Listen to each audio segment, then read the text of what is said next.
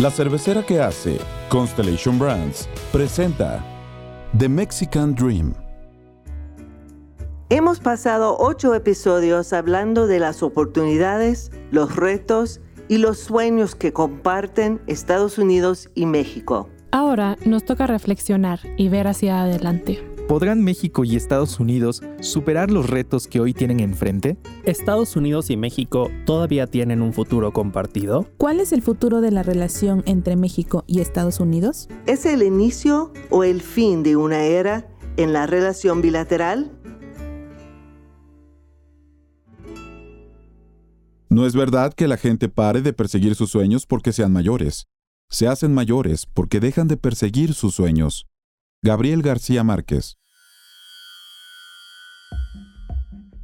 Como canta Raúl Seixas en su canción Preludio, el mundo es de quienes hacen realidad sus sueños. Soy Roberta Jacobson, ex embajadora de los Estados Unidos en México. Sin importar dónde o cuándo realices tus sueños, soy Carlos Galina, especialista en política de Estados Unidos. Hay sueños que soñamos solos. Soy Mia Armstrong, periodista e internacionalista. Hay otros que se sueñan en conjunto. Soy Ruth Valladares, docente y chocolatera cultural. Esos son los que se hacen realidad. Soy Germán Santillán, un emprendedor que cree en la fuerza de los sueños de los más vulnerables. ¿Cómo ven la relación bilateral en cinco años, en diez años, en el futuro?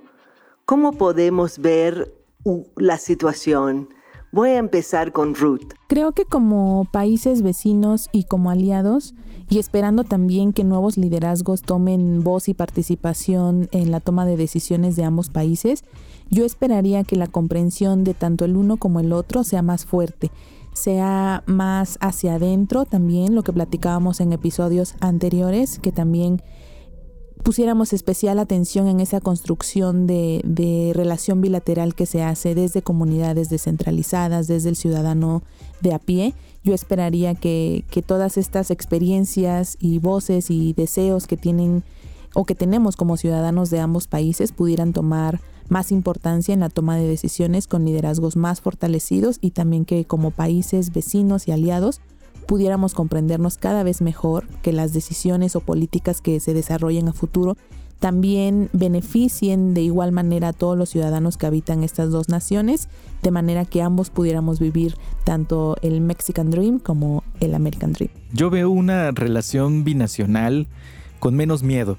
Yo recuerdo que nos mencionabas, Roberta, que en diferentes niveles de los poderes políticos, tanto en Estados Unidos y yo lo he visto aquí en México, nos da mucho miedo mostrarnos tal cual somos.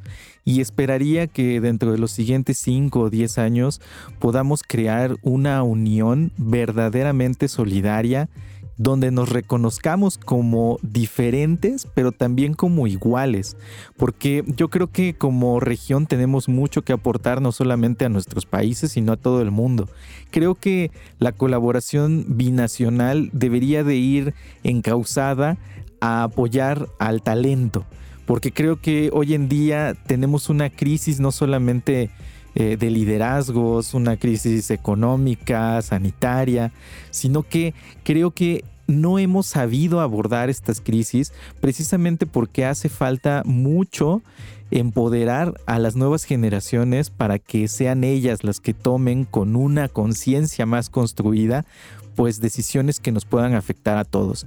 Y algo que yo siempre me pregunto, ¿no? ¿De cuántos Einsteins, de cuántos Stephen Hawking nos hemos perdido simplemente porque a lo mejor esas personas no encontraron las oportunidades que algunos otros sí tuvieron. Entonces yo sí veo una relación fortalecida por sus ciudadanos, fortalecida por sus empresas, fortalecida por sus organizaciones no gubernamentales, donde todos podamos participar en la construcción de nuestra sociedad y yo sí esperaría que dentro de 5 a 10 años también haya una evolución de conciencia en nuestro sector público, porque creo que ya no estamos para pensar de forma individual, tenemos ya que pensar en colectivo, tenemos que pensar hacia adelante, cómo es que nos vamos a construir para beneficiar a la mayor parte de la ciudadanía.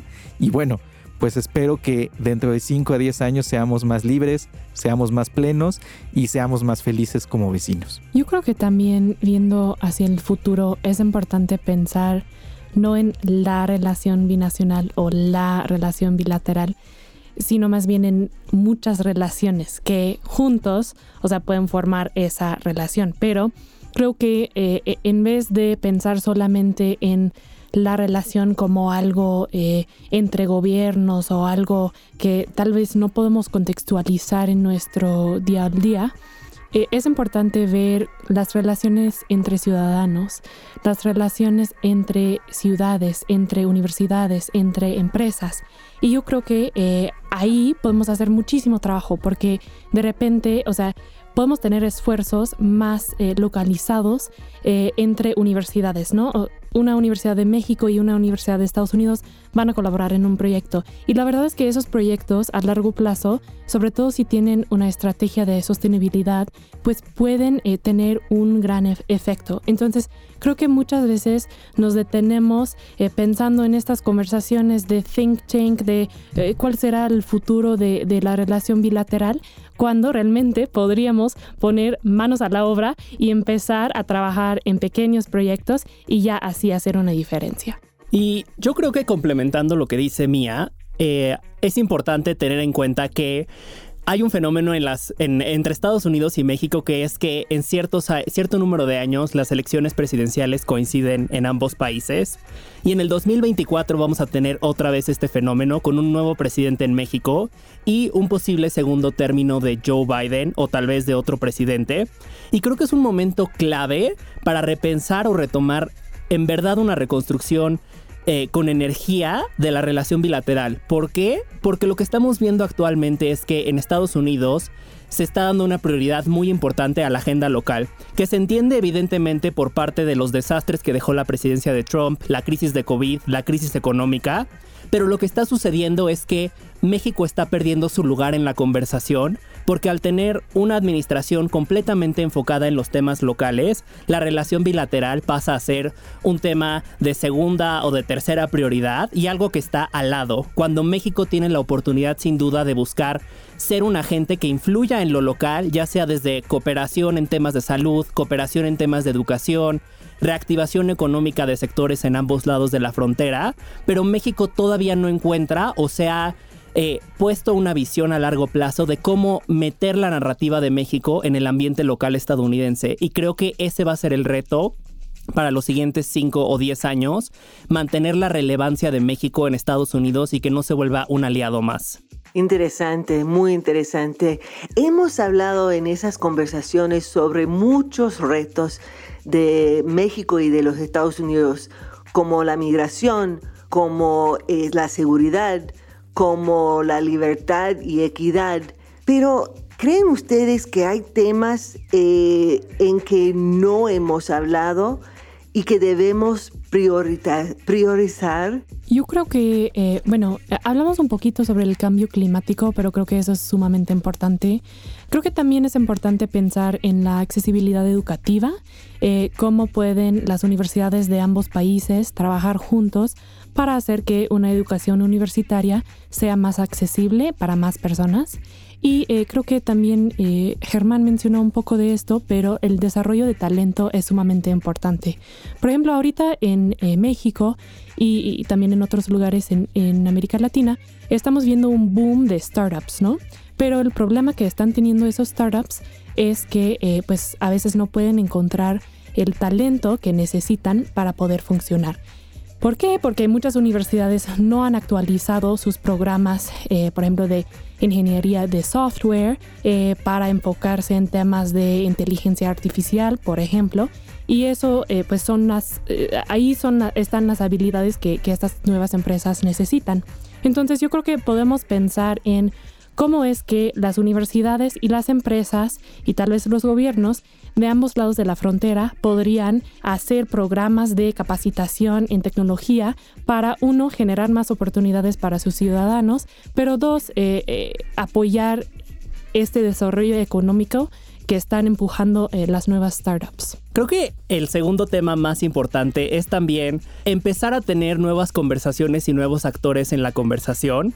Es algo que hemos discutido previamente, pero creo que hasta hoy eh, se vuelve un poco cansado seguir escuchando la analogía del puerco espín para hablar de la relación México-Estados Unidos y estar citando tanto textos como académicos como expertos que tuvieron ideas y trabajo que se desarrollaron en la década de los 90 o el inicio de los 2000 y que ya no reflejan en verdad la relación bilateral ni todos los temas complejos que son hechos a un lado por darle prioridad a seguir hablando del comercio, seguir hablando del Tratado de Libre Comercio y no nos estamos enfocando en tener las nuevas conversaciones. Y creo que entre estas nuevas conversaciones uno de los retos es cómo hacemos que la relación bilateral sea percibida en el día a día de las personas.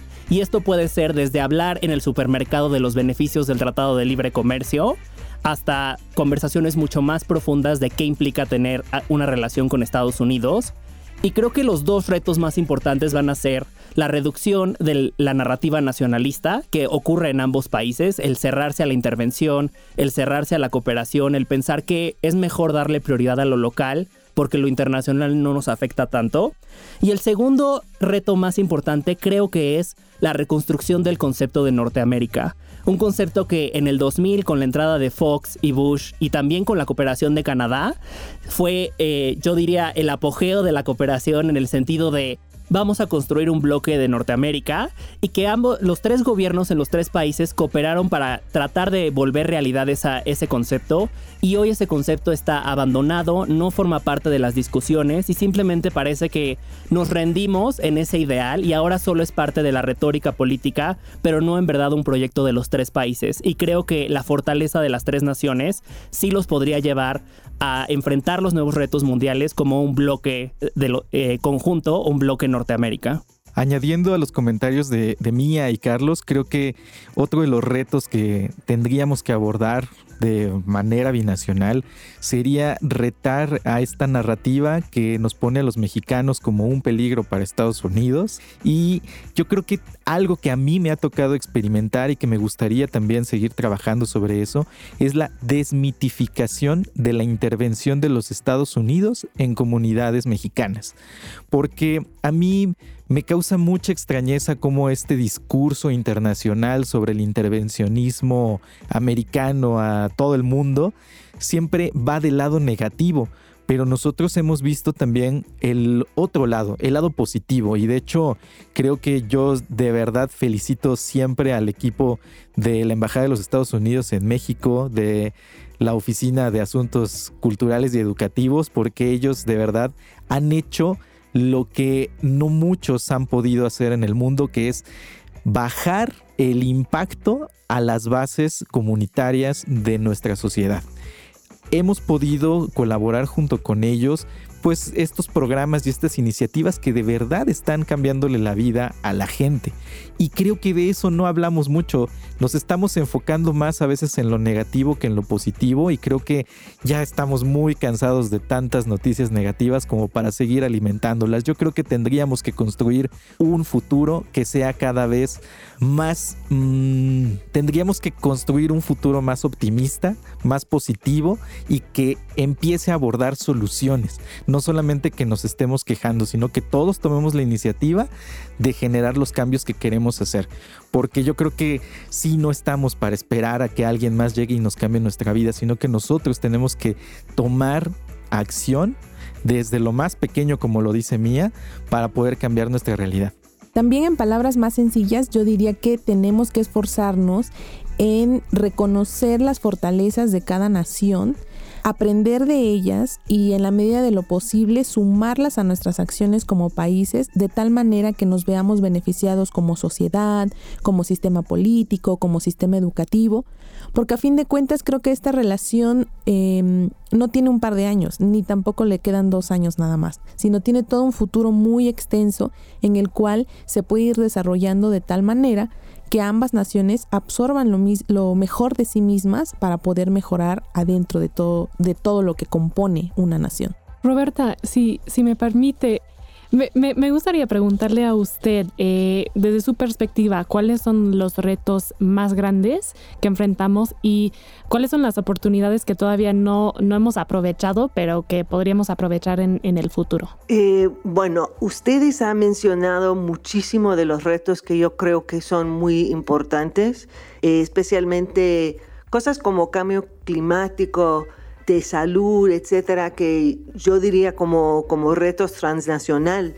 Eh, pero yo creo también que siempre, eh, siempre soy optimista porque yo creo que, y, en eso voy a regresar a un tema desde el principio de, de nuestra conversación, que es siempre cuando reúno con, con jóvenes, con, con emprendedores eh, jóvenes o o activistas, me siento mucho más optimista, porque con la energía de ellos, el compromiso de ellos eh, y, la, y, francamente el optimismo que tiene ellos para eh, trabajar fuerte para un, un, país mejor, para una relación bilateral mejor y francamente para un mundo mejor, yo me siento mucho, mucho mejor, porque eh, siempre cuando yo eh, estuve embajadora eh, y me sentí un poco este, cínico, quizás cínica o, cansada, yo, yo pide a todo mi, mi, equipo, por favor, un evento con jóvenes, porque eso eleva un poquito, eh, sube el debate y el, como dije, el compromiso de los jóvenes para mejorar su mundo al nivel local, hasta nivel nacional y global, eh, yo creo que es muy fuerte, muy poderoso y, eso mm, siento mucho mejor. También yo creo que, como, como ha dicho muy bien Germán, Germán eh, la verdad es que eh, hemos visto un acercamiento entre los dos países, especialmente los jóvenes, que resulta en cosas muy positivas. Decir que nuestros jóvenes son un poco más bicultural, para mí no es decir que estamos dejando al lado nuestros, este, nuestras eh, cosas eh, especiales o, o, cosas nacionales o nuestra soberanía. Es decir que podemos entendernos mejor. Y yo creo que eso es la cosa más importante de entendernos mejor uno al otro.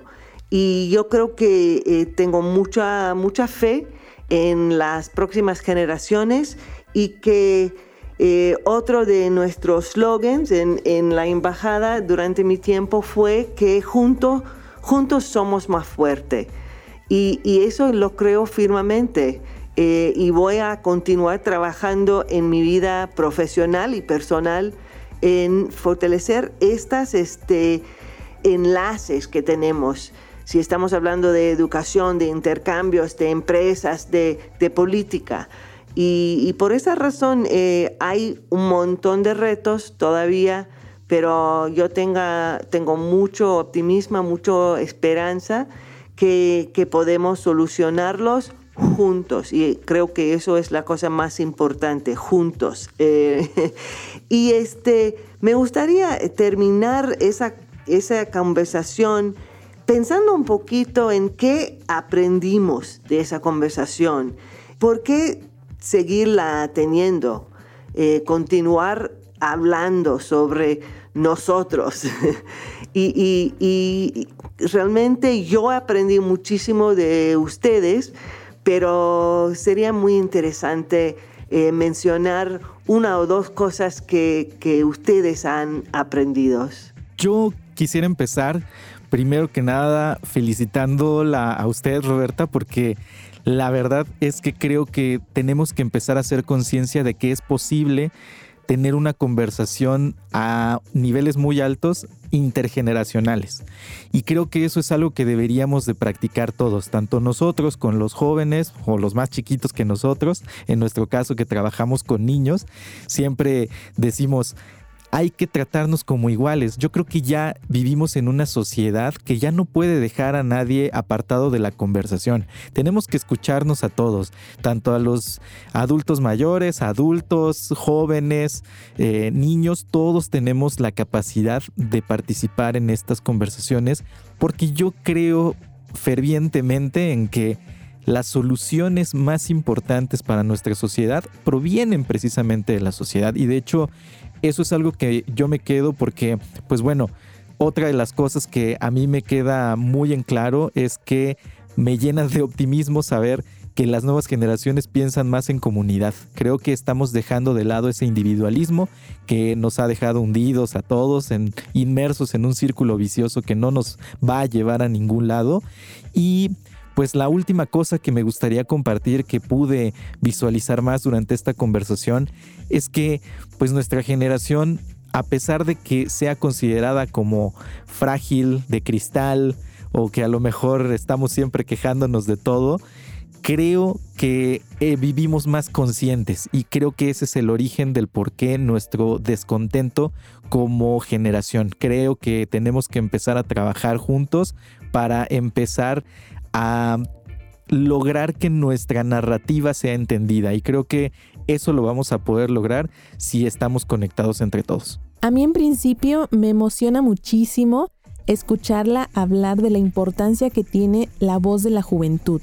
Esa apertura que usted tuvo durante este podcast de escuchar nuestras ideas, nuestras percepciones, aprender de ellas, pero a la vez usted nos está dando a nosotros también un panorama y un aprendizaje increíblemente valioso por el hecho también de su experiencia, de su posición, de todas las cosas que usted también ha vivido como diplomática, como mujer, como persona estadounidense ahora viviendo en México, a mí personalmente me retroalimenta en muchos sentidos. Creo que eso es algo de lo más valioso que yo me llevo durante todos estos capítulos, el poder intercambiar ideas, reforzarlas, retroalimentarlas y bueno, eso es un aprendizaje súper valioso.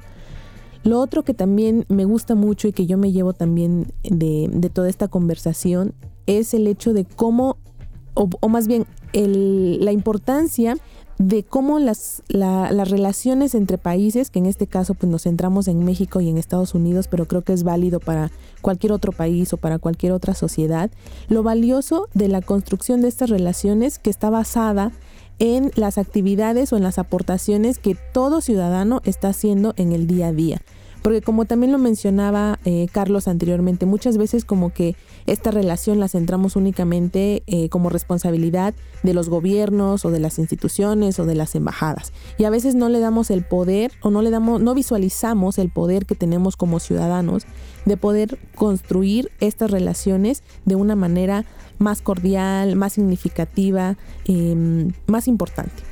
Entonces creo que es algo también que, yo me llevo muy presente, de que debemos de ser más conscientes de cómo nuestras aportaciones están ayudando a crear mejores naciones, el poder de la juventud, de la niñez también, que es importante que su voz también sea escuchada, porque a fin de cuentas va a llegar un punto en el que ellos van a ser también tomadores eh, de decisiones, entonces también es importante que ellos pues vayan encontrando espacios eh, cada vez más iguales, más abiertos, más justos, donde ellos también puedan participar. Creo que de mi parte yo me quedo con la importancia de una conversación intergeneracional.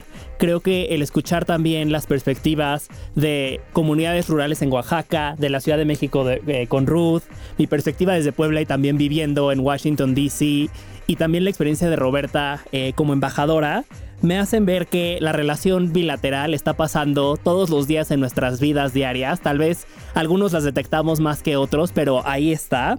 Y creo que también me quedo con eh, esta idea de que mi generación y las nuevas generaciones tienen de alguna manera una responsabilidad de buscar conversaciones intergeneracionales. No podemos darnos el lujo de pensar que entre más, entre más jóvenes tendremos ideas mucho más modernas y que hay que hacer a un lado a las voces que vinieron antes que nosotros, porque creo que como estas conversaciones han probado, tal vez nosotros tengamos ideas nuevas, ideas frescas, pero Roberta ya tuvo los 30 años de carrera diplomática y la experiencia que también son necesarias para diseñar nuevas políticas públicas y nuevas ideas que puedan ser trasladadas de la discusión a la realidad. Y creo que ahí también queda la responsabilidad de tener una conversación que eh, trascienda generaciones y que integre a todos. Sí, yo creo que también eh, a, mí me llama mucho la atención. Hemos hablado sobre muchas versiones diferentes de The Mexican Dream, eh, el sueño mexicano y también el sueño americano. Me parece sumamente importante eh, entender que no hay un solo sueño mexicano ni un solo sueño americano. Son muchos sueños y creo que es muy valioso entender de dónde vienen esos sueños diferentes y cómo se pueden realizar cómo se pueden convertir en realidad. Yo creo que yo también me voy a quedar con dos preguntas que son cuáles son los vínculos que nos conectan, ya sean familiares, sociales, económicos, eh, políticos, y cuáles son las amenazas a esos vínculos a nivel local, global, nacional, y también los esfuerzos que podemos hacer nosotros para superar esas amenazas. O sea, yo creo que tenemos que empezar del punto tomando en cuenta que estamos sumamente conectados y cómo podemos fortalecer ese, esa conexión. Bueno, muchísimas gracias eh, jóvenes, este, han sido un placer y yo aprendí muchísimo. Les invito a todos a escuchar episodios pasados, estar atentos a una próxima temporada e invitarlos a escuchar La tajada del pastel y liderazgos imperfectos. Gracias por escuchar The Mexican Dream. Sigue, escucha y comparte este podcast en Spotify o en tu plataforma de audio favorita. Califícanos y déjanos tus comentarios, son importantes para nosotros. Acompáñenos en el próximo episodio. Y recuerda que los sueños que se sueñan en conjunto se hacen realidad.